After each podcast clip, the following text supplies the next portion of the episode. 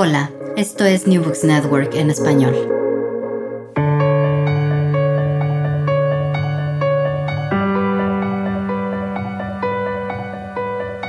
Todo comenzó ayer. Un podcast de la Asociación Española de Historia Económica.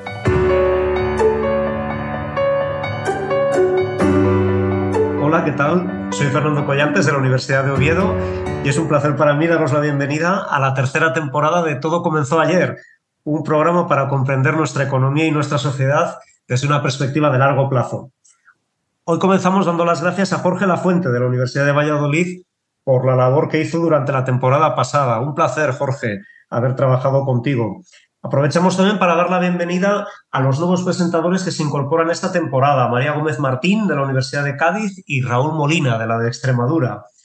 Y damos igualmente la bienvenida, claro, a nuestro invitado de hoy. Hoy tenemos la suerte de abrir temporada con el ganador del último premio Trayectoria de la Asociación Española de Historia Económica, Ricardo Robledo. Ricardo, muchas gracias por estar con nosotros. Gracias a vosotros. Ricardo Robledo es investigador visitante en la Universidad Pompeu Fabra y hasta su jubilación fue catedrático de Historia e Instituciones Económicas en la Universidad de Salamanca. Ha sido presidente de la Sociedad de Estudios de Historia Agraria y en la actualidad dirige el blog Conversación sobre Historia. Sus muchos libros incluyen La renta de la tierra en Castilla, La Vieja y León, Economistas y reformadores españoles, la cuestión agraria, y el libro del que vamos a hablar a continuación, La Tierra es vuestra. La reforma agraria, un problema no resuelto. España, 1900-1950, publicado por la editorial Pasado y Presente. Ricardo, este libro trata sobre todo acerca de la reforma agraria que intentaron poner en marcha los gobiernos de izquierda de la Segunda República. Pero, como nos avisas ya en el título, tu intención es situar esos cinco años clave entre 1931 y 1936 en un contexto más amplio que cubre toda la primera mitad del siglo XX. Por ejemplo, comienzas explicando por qué mucho antes de 1931 en España ya estaba en el aire la necesidad de realizar algún tipo de reforma agraria. Claro, en efecto, Fernando. Eh, la idea del libro es ofrecer una panorámica quizás ambiciosa de la primera mitad del siglo XX y no centrada únicamente en los aspectos agrarios. De hecho, hay un capítulo dedicado a los niveles de vida, porque una de las variables que orienta con más fuerza el libro es el aspecto de la desigualdad. Desigualdad que no solamente es la desigualdad de la propiedad de la tierra, sino la desigualdad en el acceso a la explotación de la tierra, ser colón o no, desigualdad en el acceso al trabajo, desigualdad en los niveles de vida, y en este sentido, este libro ofrece una visión que puede ser interesante para los que se orientan por los estudios del origen, el origen del estado de bienestar, cuando analizo la reforma en el trabajo. Bien, y también incluso abordo algo de historia demográfica porque explico los orígenes de la España, de la España despoblada. Por lo tanto, se ofrece un panorama complejo entre la historia social, la historia económica, la historia política sin olvidar, por supuesto, el mundo de las ideas, que, es por el que me preguntas. Y aquí oriento la explicación por dos corrientes que influyeron en la reforma agraria. La, que puso en más divulgación Joaquín Costa, el llamado generacionismo agrario, y el que tuvieron también las ideas de la escuela institucionalista, la escuela histórica alemana, donde se educaron Flores de Lemus, por ejemplo, que fue uno de los protagonistas del primer anteproyecto de reforma agraria. Por lo tanto, estaban ahí fluyendo dos tipos de corrientes de ideas.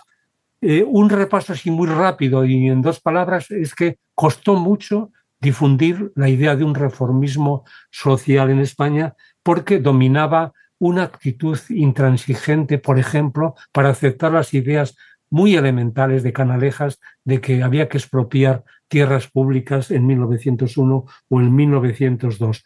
Yo hablo de estos economistas como Sánchez de Flores de Lemus, de Berniz, pero hablo también, como no, de Pascual Carrión, dando una lectura menos negativa de la que a veces se ha dado, e incluso por acabar este breve este planteamiento, de un economista geógrafo muy poco conocido, Uget del Villar, que da una perspectiva del mundo agrario desde desde una corriente medioambientalista que ha tenido, que tiene hoy un papel muy importante y que entonces, lamentablemente, quizá no se tomó en toda su plenitud.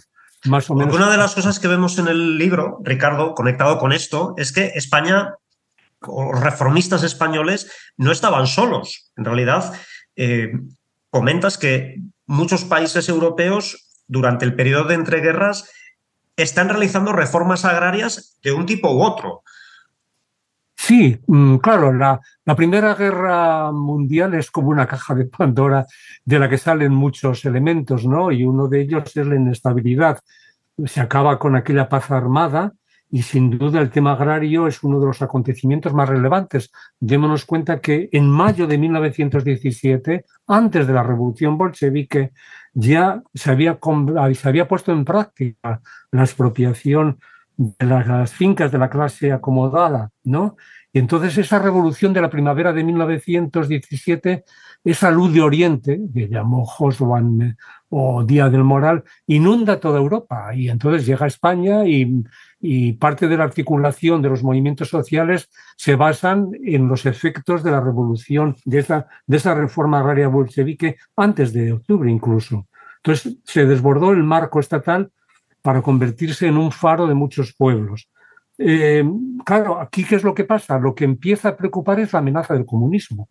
Y, entonces, eh, a partir del Tratado de Versalles, surgen estados nuevos muy frágiles mm, que buscan no solamente una parcelación, sino que buscan fortalecer los nuevos países, hacer una fidelización ¿eh? en países que eran multiétnicos, Polonia, Rumanía, Checoslovaquia, las etnias alcanzaban un 30% de la población.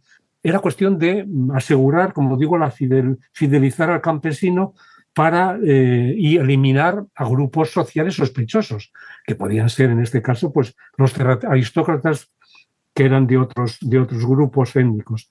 Yo aquí eh, no me olvidaría nunca de una visión de Polanyi que sigue siendo un ojo crítico para ese periodo de, de, entreguerras. Es que cuando tanto preocupaba las luchas de clases y la lucha de los trabajadores y la revolución social que era inminente, se pasó en los años 20, dice Polanyi, a una excesiva dictadura del campesinado, un agrarismo brutal porque el campesinado era entonces la única clase disponible para mantener la ley y el orden en el sentido moderno intenso de la expresión. Es decir, que uno de los efectos indirectos de las reformas agrarias fue consolidar un orden, un agrarismo eh, que tenía, mm, que puso un dique importante a las reivindicaciones del movimiento obrero. Creo que eso es Hablemos entonces acerca de esa reforma agraria eh, de la Segunda República como proyecto.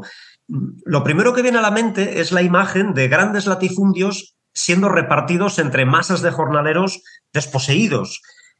¿Hasta qué punto es esto una buena representación de lo que intentaba conseguir la reforma agraria republicana? Sin duda es una imagen parcial. Eh, la reforma agraria republicana, eh, incluso la que se salió aprobada en septiembre del 32, eh, mm, afectó algo más que cuántos campesinos se asentaron eh, en España, porque se asentaron muy pocos. Hasta febrero del 36, 12.000, pongamos, 15.000. Eh, eso no respondía a ninguna de las expectativas. Pero hay otro tipo de conjunto de medidas. O sea, hay una reforma formal y una reforma informal. Y además hay consecuencias indirectas de la reforma. ¿eh? Porque, por ejemplo, algo muy importante en los pueblos son los bienes comunales. Entonces, la reforma agraria supone el inicio de, la reivindicación de esos comunales y, de hecho, a llevar en práctica una explotación distinta de esos bienes comunales. además, en mi libro yo analizo cómo la gran propiedad agraria tiene una base que es el despojo de los comunales. Se puede demostrar que además eso no es un efecto únicamente de la, de la desamortización de Madoz, sino que incluso cuando había ya había democracia parlamentaria en España más desarrollada, como era 1915 en adelante, ahí también sigue habiendo un tipo de apropiación de bienes comunales. ¿eh? Y por último, cambian las relaciones laborales. E, eso es brutal. Es decir, el, amo y el, y el, obrero cambian de, de perspectivas. Y aquí una de las cosas eh, más importantes para entender la conflictividad rural es el tratamiento del orden público. Creo que es un, punto nuclear que sirve para explicar eh, muchas cosas. Hablemos sobre eso, Ricardo, porque una de las cosas que me ha llamado la atención del libro es que en este intento de prestar atención a otras vertientes de la reforma agraria más allá del reparto de tierra, mm, cuando analizas la conflictividad en el medio rural durante estos años, encuentras que se trata en gran medida de una conflictividad de tipo laboral. Claro, eh, yo creo que junto a la crítica que hago de Malefakis, que lo bajo del pedestal, por decirlo así, creo que esto es una aportación importante, pero que no, vamos a detallarla aquí ahora, porque ha sido una persona influyente, pero bueno, tiene sus debilidades también. Pero junto a esta visión crítica de, de, Malefakis, la parte más novedosa del libro y que, ha obligado a sistematizar informaciones casi siempre hemerográficas, a veces falsas, a veces no bien fundamentadas, ¿eh? es que, esto ya lo sabías, los conflictos que dominaron no fue por el factor tierra, sino por el factor trabajo, por hablar así de factores, ¿no? Y esto fue así porque el marco laboral choca con un movimiento obrero organizado que era el movimiento anarquista. Los socialistas pesaban muy poco inicialmente. Empieza la Federación de Trabajadores, empieza inicialmente, empieza, a desarrollarse más tarde, pero en la primavera del 31 hay 800.000 afiliados a la CNT, incluso eh, alguno de sus caudillos, como Pedro Ballina, dice, tenemos un millón de obreros que podemos levantarnos. ¿no? Entonces, esa amenaza de la CNT eh, hace que, que, que, que, mm, el marco laboral no sea tan flexible para poder acoger a organizaciones que son hasta cierto punto, vamos a decirlo en palabra actual, antisistema. Pero es que, porque plantean la acción directa, no la acción mediadora de un, de un Ministerio de Trabajo, el de, que dirigía Argo Caballero, que le estaba compitiendo electoralmente. Pero también había la acción directa de los patronos, que no aceptaban el marco laboral. Entonces, entonces e, e, este tipo de, de, no digo de pinza, pero que a veces coincidían, hacen muy difícil extender un marco regulatorio. Eh, pero, o porque, más bien, lo que dominó también mucho es un planteamiento del orden público mm, eh, inflexible. O sea, cuando había problemas, lo que tenía que actuar era la Guardia Civil, aunque fuera con un coste humano terrible. Eh, yo analizo en un plan micro eh, unos 15 o 16 casos y el, balance de estos 15 o 16 casos son más de 100 muertas. Es decir, hay, hay, hay, una, hay una, lo que yo llamo un marco coactivo laboral. Es decir, no es un marco de tú a tú, sino que a la hora de ponerse en práctica, el control del mismo obligó a una cierta militarización indirecta del marco laboral y problemas como el la ley de términos municipales, yo no me voy a meter aquí. Lo que quiero decir, y con esto acabo esta, este aspecto, es que eh, los anarquistas podían haber sido más, eh, perdón, el marco laboral de la República fue excesivamente rígido para acoger a todas las fuerzas sociales. De la misma manera que no empiezas el libro en 1931, tampoco lo terminas en 1936. Y dices, entre otras cosas, que si la reforma agraria en lugar de verse desmantelada por el franquismo, hubiera tenido ese recorrido de 10, 15 años que proyectaban sus impulsores, algunos de los peores desastres de la posguerra, como por ejemplo la hambruna de 1942, no habrían llegado a producirse. Vamos a ver, eh, efectivamente, la, reforma agraria a partir de julio del 31 deja de ser un horizonte inmediato porque el gobierno opta ante el problema de orden público a actuar con obras públicas. Esto no se ha explicado mucho, pero es así. En julio-agosto del 32 sale un, ley de, no digo de Prieto, sino del Ministerio de Fomento, que concede 300 y pico de millones para gastar ya. Por lo tanto, se pospone la reforma agraria en beneficio de taponar estallidos sociales. Eh, eso, hasta febrero del 36, no se va a poder acelerar. Cuando llega la guerra, ¿con qué nos encontramos? Nos encontramos con cuatro fenómenos. Con la represión, nos encontramos con la contrarreforma agraria, ¿eh? nos encontramos con la autarquía, y nos encontramos con la corrupción. Yo creo que estos cuatro ejes son los que explican en gran medida el retroceso económico y moral de los años 40 con una capacidad destructiva enorme. En la región extremeña, tengo el dato, se pasó de 75.000 yunteros asentados al año 1945, ¿eh? en el que 600 o 700 mil personas malvivían en extrema necesidad. Podía haber hecho la reforma, podía haber arreglado, es la antítesis de la reforma, ¿eh? pero por muchos defectos que, que, hubiera tenido la reforma, se podría haber evitado este panorama. Yo acabo el libro en las consideraciones finales diciendo que no solo con la reforma agraria, con la reforma agraria y otras cosas, se podrían haber evitado cuatro cosas. La intolerancia, el retroceso de los niveles de vida al que te has referido, la pérdida de autonomía del desarrollo institucional, un tejido de organizaciones sindicales que existía y el tiempo largo y doloroso de silencio que, mm, que no de resignación, sino después. Tú terminas el libro ahí, Ricardo, pero yo no me resisto a intentar arrastrarte un poco más hasta el presente. Eh, está claro que el contexto social, económico de la España de hoy no es el de aquella época, pero sí parece que estamos asistiendo a un incremento de la polarización política. ¿Qué crees que nos enseña la experiencia de la reforma agraria republicana al respecto? ¿Es posible luchar contra la desigualdad social, económica, sin abrir la caja de Pandora de la polarización? Bueno, yo creo, yo creo que sí, que es posible, es posible luchar. Cuando reflexionaba hace poco, planteaba, recordaba algunas de las cosas con las que nos educamos hace años de los cuatro grandes reformas, los cuatro grandes problemas que tenía España, el problema religioso, el problema autonomista, el problema militar y el problema agrario. Y siempre decía, bueno, afortunadamente ya han desaparecido todos y tal, ¿no? Es decir, que ya no había grandes problemas. Hombre, si de la reforma agraria mm, nos sustituimos por la, por la desigualdad, resulta que seguimos teniendo tres graves problemas incluso ahora, en la actualidad de, ahora. Es decir, tenemos el problema autonomista, tenemos el problema laicista, de alguna forma una concepción de la vida más abierta que otra, y tenemos un problema de desigualdad social. Y en este sentido, la reforma agraria enseña que para que fracasen las cosas hay que evitar que haya golpes de Estado. Y, eso, eso es lo que no evitó la República. Por una, porque yo creo que la guerra civil podía no haber llegado si no hubiera habido ese golpe militar. Entonces, el problema es que aceptemos al otro.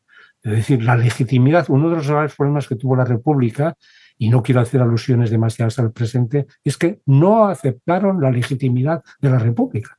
Y cuando tú no aceptas al otro, la conflictividad latente está desde el inicio.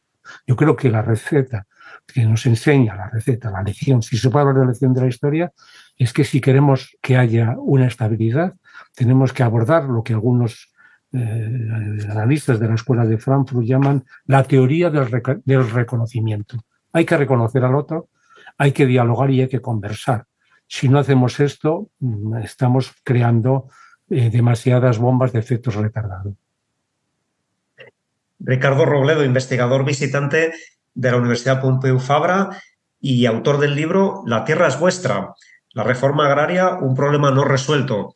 España 1900-1950, publicado por la editorial Pasado y Presente. Muchas gracias por acompañarnos en este arranque de nuestra tercera temporada. Muchas gracias a ti, Fernando, y a vosotros. Nosotros regresamos en 15 días. Hablaremos entonces con Sergio Solves y Daniel Castillo sobre la historia del modelo fiscal de las Islas Canarias, porque también en lo que a la hacienda pública se refiere, todo comenzó ayer.